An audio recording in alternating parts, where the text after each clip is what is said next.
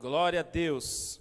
Deus é bom e o diabo não presta, amém? Nós temos cada dia mais certeza disso. Cada dia mais certeza de que o Pai é bom e o diabo não presta. O diabo só atrapalha. Eu vou tirar esse copo daqui, senão eu vou acabar bebendo ele também. Como diz meu filho, eu venho para a igreja pregar e beber água. Deixa eu já deixar aberto aqui. Abra a garrafa, fecha a garrafa. Amém? Irmãos, semana retrasada, isso, semana retrasada, eu falei sobre a fé, falei sobre os três aspectos da fé. A fé para obras, a fé para gerar milagres, falei da fé salvadora também. Falei de uma fé que agrada a Deus, né? A fé ela é salvadora, mas falei da fé que agrada a Deus, da fé que gera milagres da fé que realiza obras.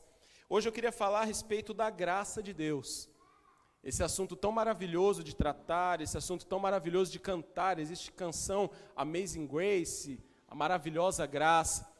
E eu creio que cada vez mais que a igreja tem um entendimento das suas colunas, ou seja, da fé, da graça, da esperança, do amor de Cristo, nós caminhamos a passos largos rumo ao céu. Nós caminhamos com mais firmeza em nossos passos também. Como foi dito hoje de manhã pelo Avelar, e está lá no livro de Oséias, Deus, usando a boca do profeta, diz: O meu povo perece por falta de conhecimento. E eu não quero aqui ser um baluarte da, daquilo que eu acredito, mas eu quero dizer o que a Bíblia diz a respeito da graça. O que a Bíblia nos ensina a respeito da graça. Essa palavrinha tão pequena, mas tão infinita em poder e graça. Aquilo que foi a, o ponto de encontro nosso com Deus, o motivo de nós estarmos aqui hoje. Amém? Então eu quero que você abra sua Bíblia comigo em Efésios capítulo 2, versículo 8. Hoje eu vos falarei sobre as marcas da graça. E para variar, são três marcas. Amém? A gente ama os três pontos, né?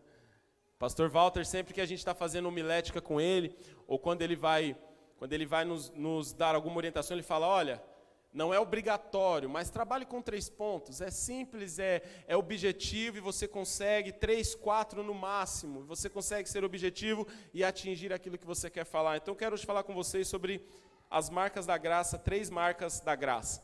Acharam aí? Efésios 2,8? Diz: Pela graça sois salvos, mediante a fé. Isso não vem de vós, é dom de Deus. Então, se nós pudéssemos responder o que é a graça, eu diria que ela é um favor imerecido, dado por Deus, através do sacrifício de Cristo e acessado pela fé. Essa é a graça. Essa é uma resposta mais clara e objetiva do que é a graça, um favor imerecido, dado por Deus através do sacrifício de Cristo, acessada por meio da fé. Muito se diz sobre, sobre a graça, hoje nós vivemos um evangelho e tudo que nós fazemos hoje cria-se um nome. Tudo tem que ter um nome. E aí foi criado o nome hipergraça. A hipergraça nada mais é do que uma graça fantasiosa. É uma graça em que não há renúncias, é uma graça em que ela distorce totalmente o versículo que diz que o sangue de Jesus cobre multidão de pecados. A Bíblia, quando diz isso, ela é muito clara em dizer que não há pecado que o sangue de Jesus não possa acabar. Mas a partir do momento que o sangue de Jesus é derramado sobre aquele pecado, deve haver arrependimento da nossa parte. Deve haver arrependimento de como nós estamos vivendo. A conversão é isso. A conversão nada mais é do que você está andando por um caminho e você vira e passa a andar por outro. Isso é uma conversão. Então, a primeira marca da graça que eu quero falar é a graça salvadora. É a marca de uma graça salvadora. Mas salvadora do quê? Salvadora de quem? Salvadora por quê? A graça ela não veio te salvar somente do pecado. A graça ela não veio te salvar do diabo apenas. A graça não veio para que você seja um homem melhor somente. A graça não veio na nossa vida, ela não foi derramada por Deus somente para que agora a gente passe a ser boas e bom, bons homens e boas mulheres. A graça não veio para te deixar mais bonito, meu irmão. Isso aí é outra coisa. A graça, e, e quando nós achamos isso, esse é um dos maiores erros do entendimento a respeito da graça. É pensar assim que nós fazemos com que a graça perca sua força. Olha, nós vemos na época da graça, e a época da graça pode tudo, e você pode fazer o que você quiser, e venha como estás, e permaneça como estás, e não precisa mudar, porque Jesus te ama, e a graça, e nós começamos a reduzir o amor de Jesus a um amor conivente com o nosso pecado. A um amor que não é um amor de pai, é um amor de amigo. O que é um amor de amigo? Ah, eu amo Emerson. Como amigo, eu amo Emerson, mas Emerson, viva como você quiser. Sabe, com certeza você já ouviu de algum amigo, amigo seu isso. Ah, eu não vou me intrometer na sua vida porque você faz o que você quiser. Não, isso não, é isso não é amor. Isso é conivência com os nossos erros. Amor é amor de pai, aquele amor que chega em você e põe o dedo na sua cara de vez em quando e fala: Ó, oh, você está errado. Se converta, menino. Pare de fazer isso. Ou não faça isso. Tira o dedo daí. Respeite as pessoas. Não fale essa palavra. Não fale palavrão. Isso é amor. E a graça ela não veio somente para te salvar do pecado ou te salvar das coisas difíceis da vida. Vou falar uma frase aqui que parece muito forte, mas nós fomos salvos de Deus. Como assim, André? Nós fomos salvos de Deus. Sim, nós fomos salvos de Deus. Olha comigo Efésios 2:3. Paulo diz: entre os quais todos nós também andávamos nos desejos da carne, fazendo a vontade da carne, dos pensamentos. Éramos, por natureza, filhos da ira, como os outros também. Nós éramos filhos da ira. Nós éramos filhos do pecado, nós tínhamos como pai o diabo. É o que Jesus disse para os fariseus, para aqueles religiosos, ele fala: "Olha, vocês têm como, vocês dizem que têm como pai Abraão, mas vocês têm como pai o diabo". Olha outra que Paulo fala também, Romanos 5,10. Se quando éramos inimigos de Deus, fomos reconciliados com Ele mediante a morte do seu Filho, quanto mais agora, tendo sido reconciliados, seremos salvos por sua vida. Você foi salvo, irmão, da ira de Deus. Você foi salvo da ira de Deus. Quando nós entendemos que nós fomos salvos da ira de Deus, quando nós entendemos que a graça vem para nos tornar amigos de Deus, nós começamos a temer menos o diabo. E nós passamos a temer mais verdadeiramente quem deve ser temido. Olha o que Jesus fala em Mateus, capítulo 10, versículo 28. E não temais os que matam o corpo e não podem matar a alma. Temei antes aquele que pode fazer perecer no inferno a alma e o corpo. É disso que nós fomos salvos, irmãos. Nós fomos salvos do pior lugar do mundo, que é a ira de Deus. Então a graça ela não vem para te salvar do diabo. A graça ela não vem para te salvar dos problemas da vida. Você não levantou a mão aqui para ter um casamento melhor, você não levantou a mão aqui na frente para ter filhos melhores, ou pais melhores, ou um emprego melhor. Você um dia levantou a mão aqui e a graça te fez alguém que está agora longe da ira de Deus. Um dos atributos de Deus, e nós chamamos de atributos incomunicáveis, o que é um atributo incomunicável? O atributo comunicável de Deus é a bondade, é o amor. Você pode ser amoroso. Não na, na, na, infinidade do amor dele, mas você pode ter amor. Você pode ser bom. Você pode ser longânimo. Isso é um atributo. Você pode ser alegre. Deus é alegre, Deus é feliz. Você pode ser feliz. Isso é um atributo comunicável de Deus. Mas existem três atributos que são atributos incomunicáveis de Deus. Ou seja, sua onipotência, Deus é todo poderoso, nós não somos. A sua onipresença, Deus está em todos os lugares e nós não estamos. E a onisciência, Deus sabe todas as coisas e nós não sabemos. Então, André, o que você quer dizer com isso? Eu quero dizer que Deus está nos céus, onde Ele é, governa. Deus está na terra, qual Ele mede com a palma de suas mãos e faz da terra o estrado de seus pés. E Deus está no inferno, com a sua ira. A ira de Deus está lá. Então não dá para fugir de Deus, irmão. Não dá para fugir disso. A graça vem para te livrar da ira de Deus. Porque todos os caminhos levam a Deus.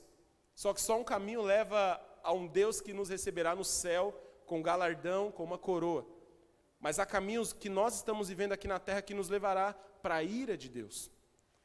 Então entenda que a graça ela é uma graça salvadora que te salva da ira de Deus.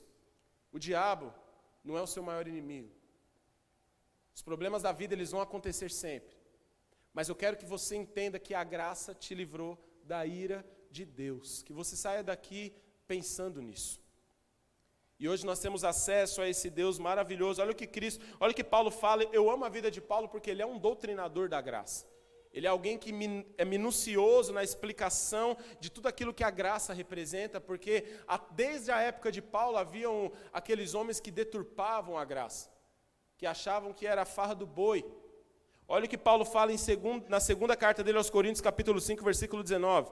Ou seja, que Deus em Cristo estava reconciliando consigo o mundo, não lançando em conta os pecados dos homens, e nos confiou a mensagem da reconciliação.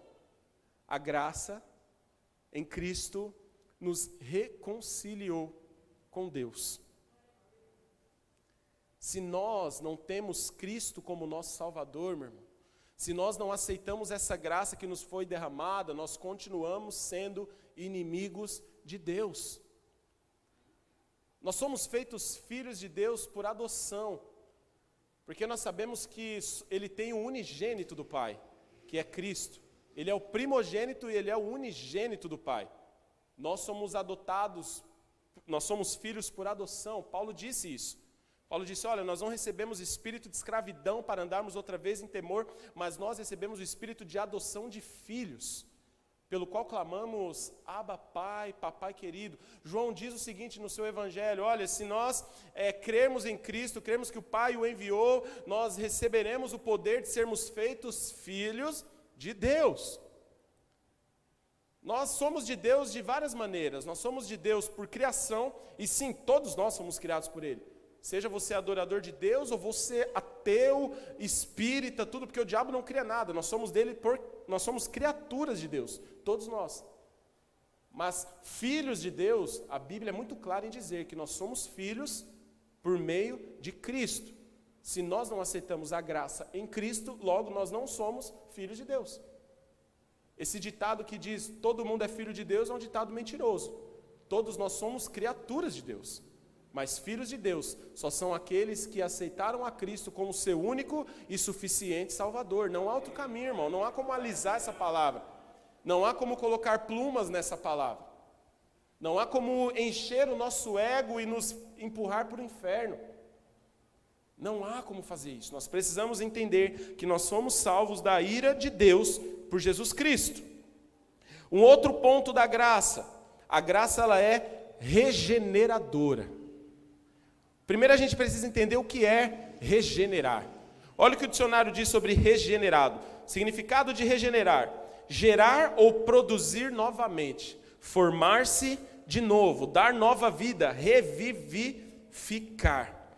Tito, capítulo 3, versículo 5, Paulo diz a Tito: Não pelas obras da justiça que houvéssemos feito, mas segundo a sua misericórdia, nos salvou pela lavagem da regeneração e da renovação do Espírito Santo. A graça ela é regeneradora.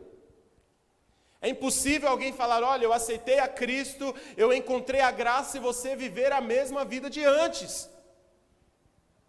Eu não estou dizendo que você não vai cometer erro, você vai cometer. Porque João diz que aquele que diz que não tem pecado é um mentiroso. Olha, André, desde que eu aceitei Jesus, eu nunca mais pequei. Pronto, pecou. Soberba. Orgulho, mentira. Então você continua errando, porque você está em aperfeiçoamento. O que, que Provérbios diz? Que a luz do justo é como a luz da, que a vereda do justo é como a luz da aurora que brilha dia após dia até ser dia perfeito. Então nós somos assim, nós estamos brilhando dia após dia até sermos dia perfeito. O que você é hoje já é melhor do que você foi ontem. O Senhor te regenerou pela lavagem da água do Espírito. Você foi regenerado, você recebeu nova vida. Isso é ser regenerado, é fazer de novo. Jesus te pegou, agora você não tem a mentalidade que você tinha antes.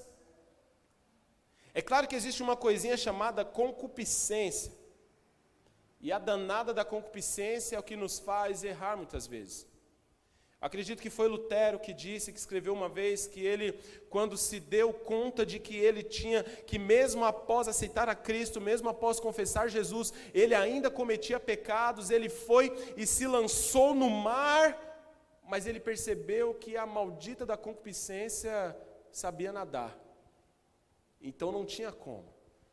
É aquele velho ditado do Tiririca: não dá para fugir de mim mesmo, porque onde eu estou, eu estou. Aonde eu vou, eu estou. Então não tem como, irmão. Ah, eu vou sair desse emprego porque ele me faz pecar.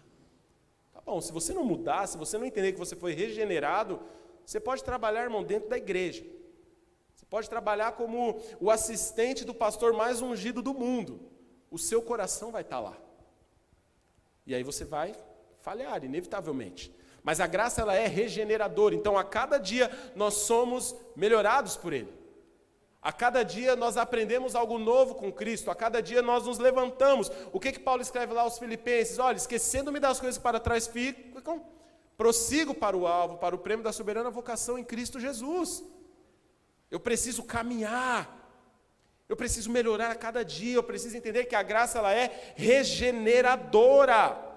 Ou então Deus não simplesmente reconciliou conosco, mas ele abriu uma porta para termos uma nova vida. Isso é a graça para mim e para você, meu irmão. Você tem nova vida. Novas vestes foram dadas para você. Um novo caminhar, uma nova estrada, um novo objetivo, um novo algo para morrer. Você tem algo para morrer agora, meu irmão. Olha, isso é importantíssimo porque toda salvação e transformação, ela acompanha um chamado. Ela acompanha algo que nos ensina novamente mente de Cristo. Agora você tem a mente de Jesus.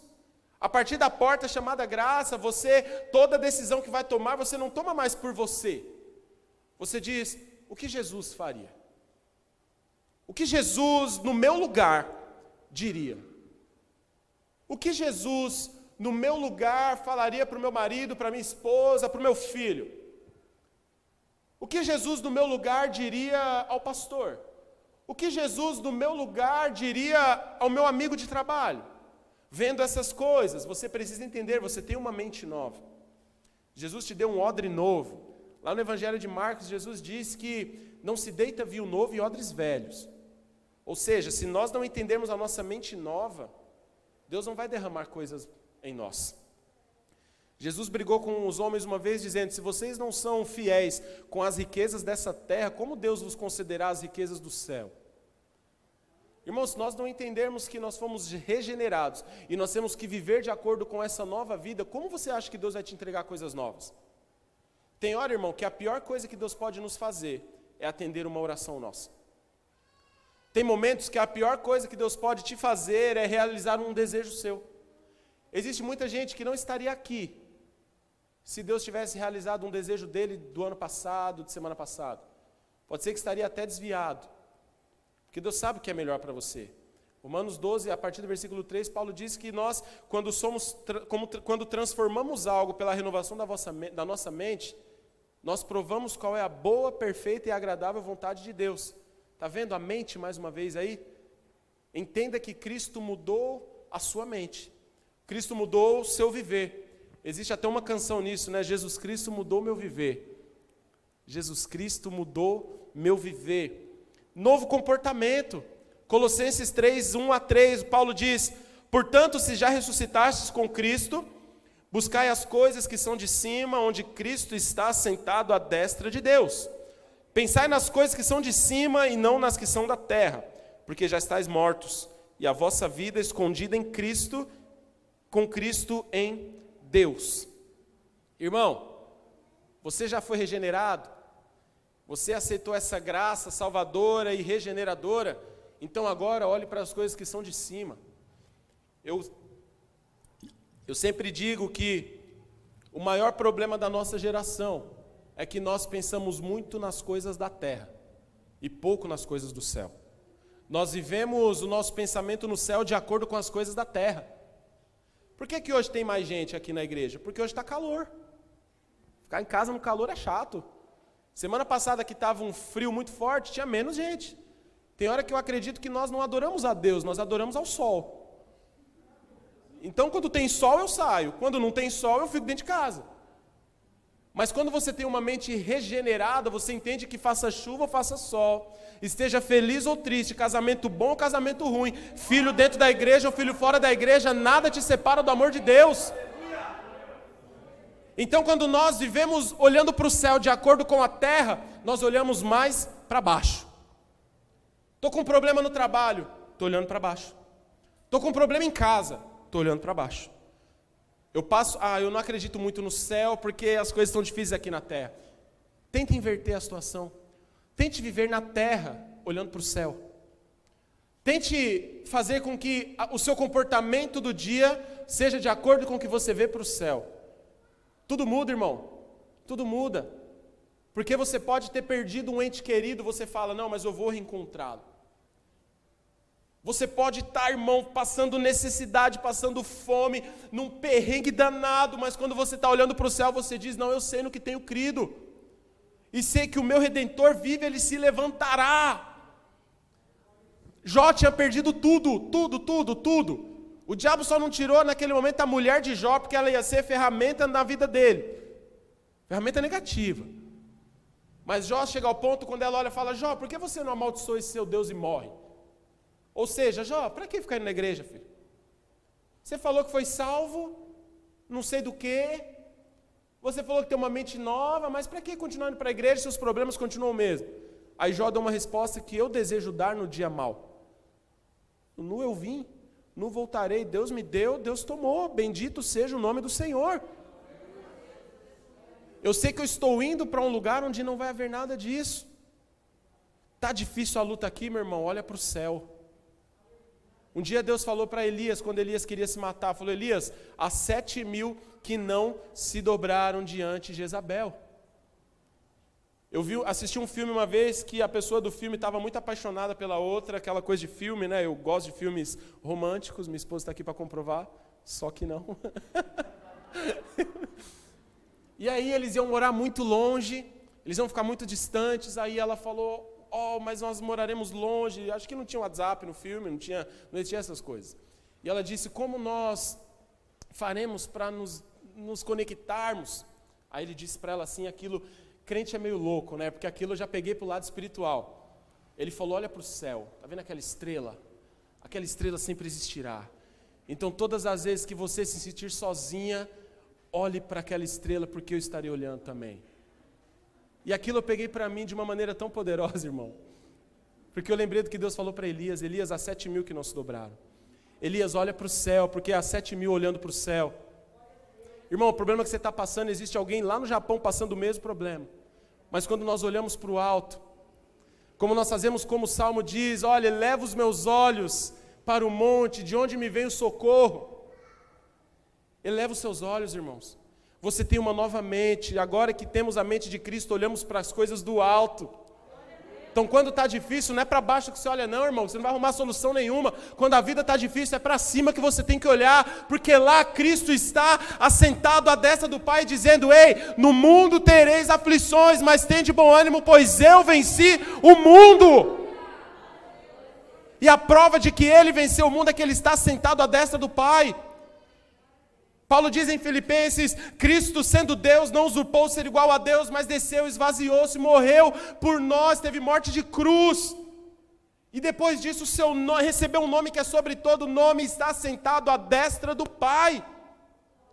Quando você olha para o alto, irmão, quando você vê Cristo assentado à destra do Pai, imaginando, eu imagino Cristo à destra do Pai, eu vejo, uau, ele venceu, o Cordeiro venceu. Minha vida dou a ti, Senhor, rendido a ti estou. Olha para o céu, irmão. Mente de Cristo, olhe para o céu. Nossas ações precisam expressar essa nova natureza. Tem gente que fala assim: ah, mas eu sou assim, eu fui sempre assim e eu não vou mudar. Irmão, seu padrão é Cristo, não é seu pai. Seu padrão é Jesus, não é o seu avô. Ah, André, mas o meu pai era muito ignorante, muito violento, por isso eu sou também. Não, não, não, não, não você está entendendo errado. A graça te regenerou. A graça te regenerou. A gente não, eu não acredito em maldição hereditária. A Bíblia não me dá base para acreditar em maldição hereditária, porque Jesus disse: olha, a alma do pai é minha, a alma do filho é minha, a alma que pecar, essa morrerá. Deus foi bem claro dizendo isso para Jeremias. Então, o que, que nós podemos entender? Ó, falei Jeremias, nem lembro se foi para Jeremias. Mas Deus falou muito isso, muito claro. A alma do pai é minha, a alma do filho é minha, a alma que pecar, essa morrerá. Então não há maldição hereditária. Mas existe algo que é um comportamento que nós, por vivermos ali, nós acabamos assumindo. Esses dias eu recebi, eu recebo, tem uma, uma pessoa aqui na igreja, ela é uma psicóloga e ela tem uma forte tendência a trabalhar com crianças, então estou aprendendo muito com criação de filho com ela, através dos ensinamentos dela. E aí ela estava mostrando, ela postou e eu comecei a seguir uma pessoa, e aquela pessoa disse assim: Olha, você quer resolver o problema do seu filho, que ele pare de gritar, gritando. Ou seja, com questão de comportamento, passa assim para o filho, do filho passa para o outro, do outro passa para o outro, porque é comportamento. Você está vendo aquilo ali, você está assimilando aquilo ali. Não tem como, você não. Nós somos uma esponja desde criança, nós assimilamos aquilo que nós vemos.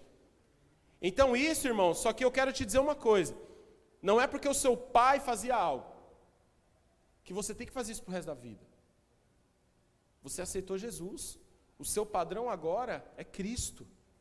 Quando você sofre uma calúnia, o que, que Cristo diz? Aquele quem te bater de um lado, dê o outro. Ah, Jesus, mas o senhor não falou nada no meio aí, entre dar o outro, o senhor não falou nada, porque eu podia deixar o outro no chão. Ai, bate agora. Jesus falou para eu dar o outro lado, bate agora, o cara está no chão, esmagado, você pisou na cabeça dele. Como dar o outro? Jesus falou: se alguém te mandar andar uma milha, anda duas. Se alguém te pediu uma capa, dá logo tudo. Isso é ser cristão, irmão. E é difícil, por isso que a gente vive evangelizando as pessoas. Por isso existe muito crente com prazo de validade, porque ele vive, ele serve a Deus até a próxima luta até a próxima luta. Eu tenho um amigo que, desde que o dia que eu o conheci, ele passa luta, irmão. Desde o dia que eu o conheci, ele passa luta. E a gente ora junto, e as coisas são difíceis.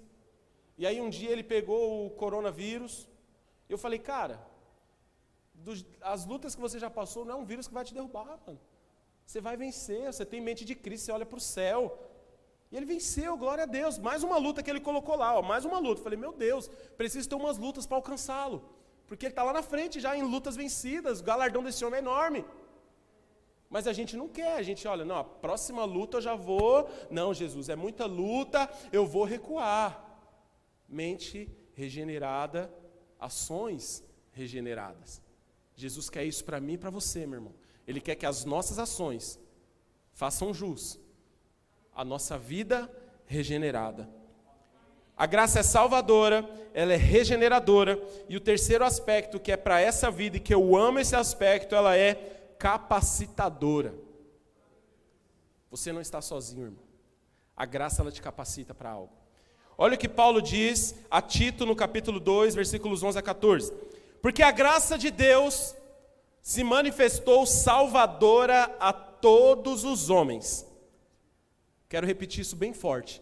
A graça de Deus se manifestou salvadora. Quero falar na câmera. A graça de Deus se manifestou salvadora a todos. Todos. Não é só para o japonês, não é só para o brasileiro, não é só para o africano, não é só para um, não é só para outro. A graça de Deus se manifestou salvadora a todos os homens.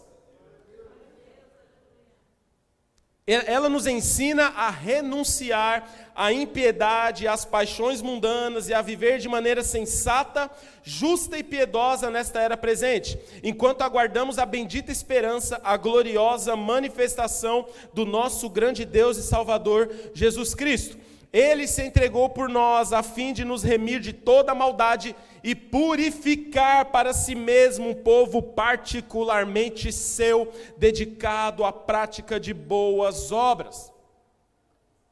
Por que, que ela é capacitadora, André? Ela nos ensina a renunciar à impiedade, às paixões mundanas e a viver de maneira sensata, justa e piedosa nesta era presente.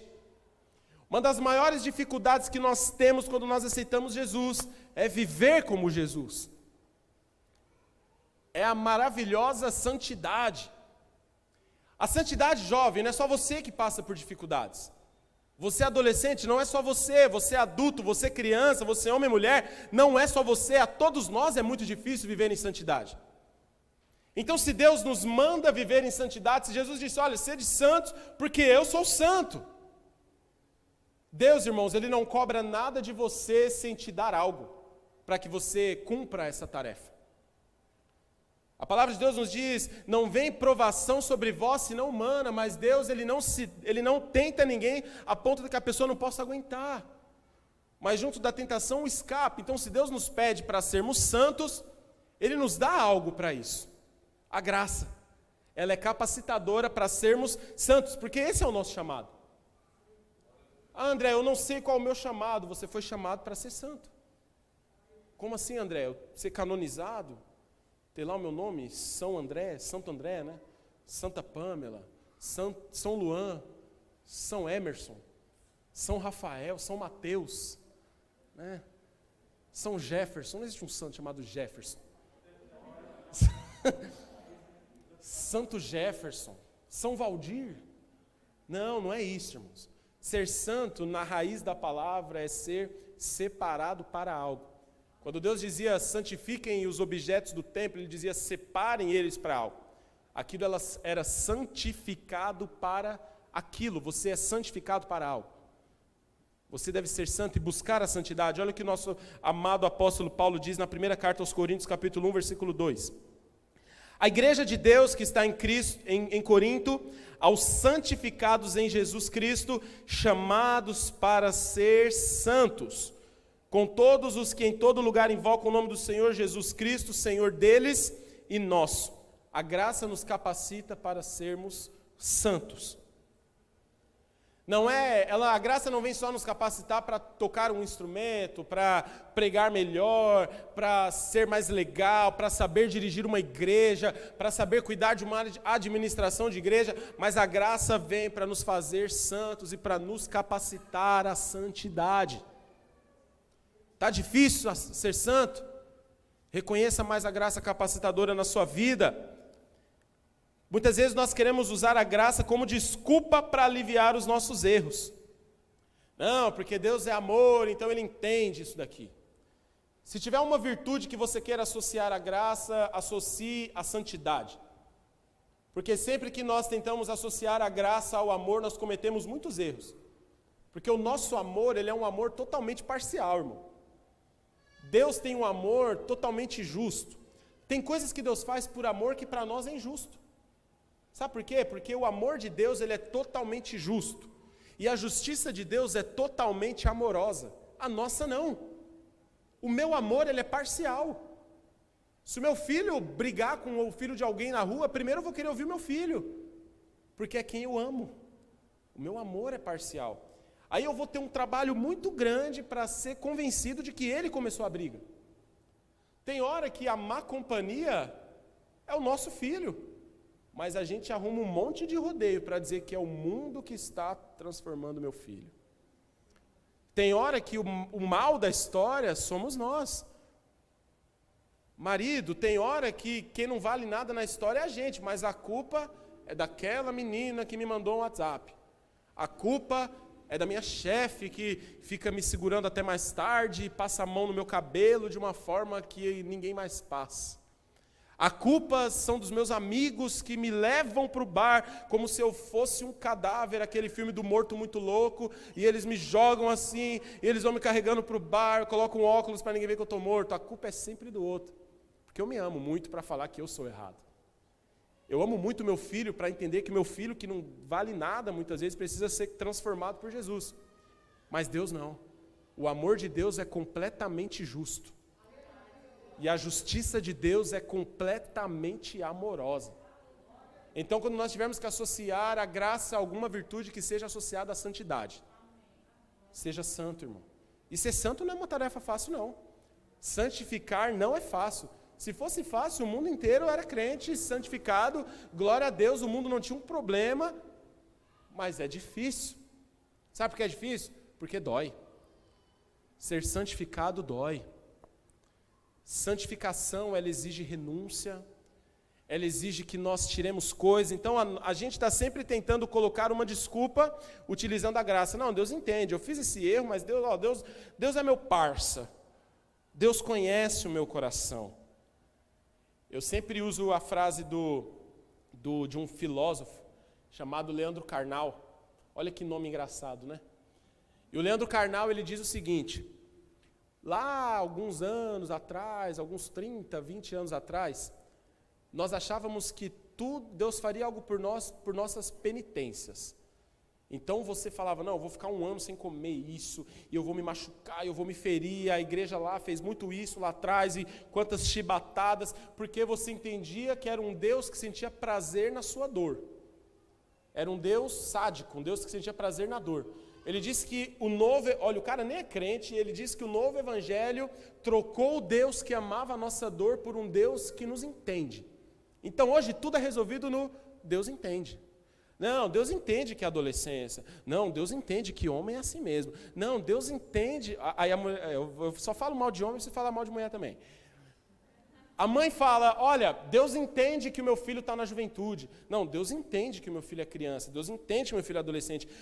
o homem fala: Deus entende que eu sou homem e que a carne é fraca, eu quero ter dez mulheres. E a mulher fala: Não, Deus entende que a cada 30 dias eu tenho ali o meu período, né, onde eu quero matar todo mundo. Deus entende. Irmão, tem casamento sendo destruído por conta disso, irmão. Então, irmão, eu te entendo, irmão. Tenho esposa, tenho mãe, tenho irmã. Eu entendo totalmente. Mas lembre-se sempre que você é crente. Que você é de Jesus. Não são seus hormônios que mandam em você. É Cristo que manda em você. Ah, André, você não tem lugar de fala porque você não tem útero. Não tenho. Amém. Eu também não era um, um, cachorro, mas eu ensinei meu cachorro a fazer xixi. Eu não era um cachorro, eu não sou uma criança, mas eu olho para o meu filho e falo: Filho, faz assim, filho, mas eu não sou uma criança. Eu não sou uma mulher, mas eu posso. É o que a Bíblia diz. A Bíblia diz: se vocês ressuscitaram com Cristo, buscai as coisas que são de cima. Da mesma maneira, homem, para com esse negócio. Não, é que eu sou homem, né? Eu tenho que provar. Eu tenho que provar. Quer provar que você é homem? Casa com uma mulher e fica 50 anos casado com ela. Só com ela. Aí você vai provar que você é o cara mais homem que essa terra já viu. Porque ser homem enjoando da esposa, querendo arrumar outra quando as dificuldades vêm, isso para mim não é homem. Isso aí é, é viver de acordo com um desejo sexual. Então todo dia eu olho e falo, Deus, me ensina a ser homem conforme a Bíblia. Até a nova aliança ser homem, Davi teve várias mulheres, Salomão teve várias mulheres, e o Absalão teve, e o outro rei teve. Deus nunca aprovou, mas Deus permitia. Vocês querem fazer? Então vocês vão se acabar fazendo. Até o dia que Deus vai dar ordem para Paulo, fala: Paulo, vou falar para você como deve ser um bispo. Uma das primeiras coisas que ele fala: olha, seja marido de uma só mulher. Deus mostra de novo, Deus ratifica o padrão para o homem. Deus ratifica o padrão para a mulher. Olha, mulher, seja assim. Olha, filho, seja assim. Olha, adolescente, seja assim. Olha, jovem, seja assim. Porque a graça, ela é capacitadora. Ela te capacita, meu irmão. Ela te capacita a ter uma mulher só. Minha irmã, ela te capacita a não querer matar o seu marido, a não querer matar o seu filho, a não querer tacar fogo na sua casa. A graça vai te capacitar em nome de Jesus por isso. A graça capacita os pastores a não enforcarem ovelhas. Porque tem hora que eles têm vontade de pegar e fazer aquele carinho, ah, ovelha. Não, brincadeira, mas a graça ela é capacitadora. A graça não é um salvo-conduto para o pecado. Não, estou debaixo da graça, vou fazer o que eu quiser, e aí. Não, olha o que John Wesley escreve. Eu amo essa frase de, do Wesley. Pode por aí. Por favor. Tornar a graça de Deus um encorajamento ao pecado é o caminho seguro para o inferno mais profundo. Quando eu acho que porque eu vivo na graça eu posso viver do jeito que eu quiser, porque tem perdão para mim logo ali na esquina, eu faço isso aqui, ó. Eu torno o caminho para o inferno mais rápido. Se John Wesley vivesse hoje, nós o mataríamos. Por quê, André? Porque o John Wesley ele era tão fissurado na santidade. Hoje é muito bonito. Eu cito uma frase dele aqui, ó. A gente lê livros que falam sobre o Wesley, sobre sua mãe Susana, sobre seu irmão Carlos. Mas viver como Wesley e ter um amigo como John Wesley era uma coisa terrível. Porque pensa num homem que lutava para ser santo. Fundou o Clube dos Santos. Não é o da, da, da, da Baixada, não. Ele formou o Clube dos Santos. John Wesley era tão radical com a santidade que ele dizia: olha, o homem depois que é salvo, ele não peca mais. Ele tem que viver santificado a cada dia, ele tem que se entregar a cada dia, irmão. Ele não viveu no mosteiro, não. Sabe onde John Wesley viveu? Na Inglaterra do século XVIII. Pensa num local horrível. Já, alguém aqui já foi na Cracolândia? Era Inglaterra, irmão. Só que em vez do crack era o ópio. Era uma coisa terrível. Se você pega a Europa, Revolução Industrial, ou antes, ou um pouco depois, a vida das pessoas como era na rua era terrível. E esse homem pregando e ganhando alma. E transformando a Inglaterra. Ele é, o, ele é o fundador da igreja metodista, né? por isso que se chama metodista, porque ela é metódica, ela é, ela é quadradinha ali, ó, tem que ser santo, tem que ser santo, tem que ser santo. Mas falta um pouco disso na gente. Falta um pouco dessa, dessa raiz de John Wesley em nós. Estou citando John Wesley para não ir dois mil anos para trás para falar de Paulo, Pedro, falar de João, falar dos apóstolos. Vamos vir mais para perto. Vamos falar de Wesley. Tem que, hoje em dia nós precisamos um pouco disso, irmãos. Porque nós temos a tendência sempre de sermos muito extremistas. Ah, eu vivo no evangelho que não é a roupa que vai dizer que eu sou crente ou não. OK, exatamente. Não é a sua roupa que vai dizer que você é crente. Só que agora que nós somos regenerados, o nosso exterior, ele vai dizer o que nós temos dentro de nós. Isso passa por falar. Crente não tem que falar palavrão. Isso passa por tipo, pelo tipo de roupa que nós usamos. Não há nenhuma regra na Bíblia, apenas Paulo diz: olha, cada um que se comportem com ordem e decência. Eu estou de camiseta num culto de domingo à noite, dentro de uma assembleia. Eu tenho uma parede preta atrás de mim. Eu tenho um baterista de touca. Você quer, quer mais modernidade que isso? Mas o que, que Deus olha? O coração desse menino, o coração adorador. O que, que Deus olha em nós? O nosso coração. Só que não é extravasar. Agora imagina eu aqui, não, quer saber? Eu vou vir no domingão mesmo, eu tô, vou vir de, de regatinha manga fina, né? De, de academia. Eu vou vir, eu estou treinando, pá, vou, vou meter um chinelão porque Deus viu meu coração. Não, eu quero me vestir bem para o meu Deus. Não, falar, André, não, André, falar palavrão é coisa natural dos dias de hoje. É coisa de jovem. A gente fala um palavrão aqui, um palavrão ali, quando está nervoso, né? Ah, não, ah, sacomé, né, pastor? Não, irmão. Você nasceu de novo. Da nossa boca não sai nenhuma palavra torpe. A palavra, a Bíblia diz. O crente não fala palavrão. O crente não pragueja as pessoas, nem daquela forma que o crente gosta de praguejar, porque o crente gosta. Tem hora que o crente quer mandar a pessoa para o inferno, ele fala assim: é abençoado. Ele não quer falar abençoado, irmão. ele quer xingar. O que, que você tem que fazer? Inverter? Não, você não xinga. Esse é o, ai, seu filho de Deus. Eu sei que você não quer falar que ele é filho de Deus. Esse, ai, sua abençoadinha. Não, irmão. Aí a gente inventa os palavrão de crente, né? Sua Jezabel. Todo crente sabe. Quando alguma mulher é chamada de Jezabel, você sabe. Ah, seu incircunciso. Você sabe o que o cara quer dizer. Porque ele foi transformado, mas ele não entendeu que Deus quer transformar até as palavras dele. Ah, André, então como é que eu vou xingar? Não vai xingar, irmão. Vai, guarda para você aí. E fala, Deus, me perdoa, tira todo o xingamento da minha boca. Ai, fariseu. Irmão, ó, o único problema dos fariseus, e Jesus batia muito neles, era que eles não viviam o que pregavam. Mas se o dia que eu for chamado de fariseu, pelo zelo que eles tinham com as escrituras, eu quero ser chamado de fariseu. Porque pensa nos homens que valorizavam a escritura. Não vivia nada, mas valorizava. Valorizava no que tange ao que? Eles cuidavam. Quando, quando tentaram destruir, eles foram dos protetores. Lá na revolta dos macabeus, né, que fundou os fariseus logo depois, mas eles eram estudiosos da palavra. Jesus disse: Olha, ouçam tudo que os fariseus dizem, mas não vivam como eles vivem, não façam o que eles fazem. Porque a sua boca me honra, mas o seu coração está longe.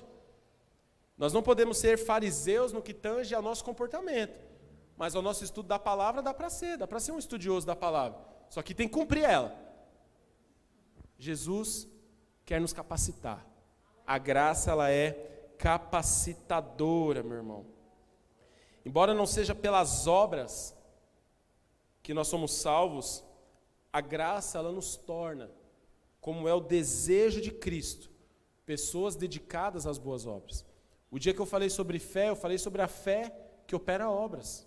A mesma coisa é a graça, como eu li no, quando Paulo fala para Tito, que a graça ela se manifestou salvadora a todos os homens, e ele termina dizendo que é, e ela, ele se entregou por nós, a fim de nos remir de toda a maldade e purificar para si mesmo um povo particularmente seu, dedicado à prática de boas obras. A graça te faz fazer boas obras. A graça te capacita a ser mais parecido com Jesus. Para concluirmos, irmãos, quero que você fique de pé nesse momento, para nós orarmos, para nós termos um entendimento da graça.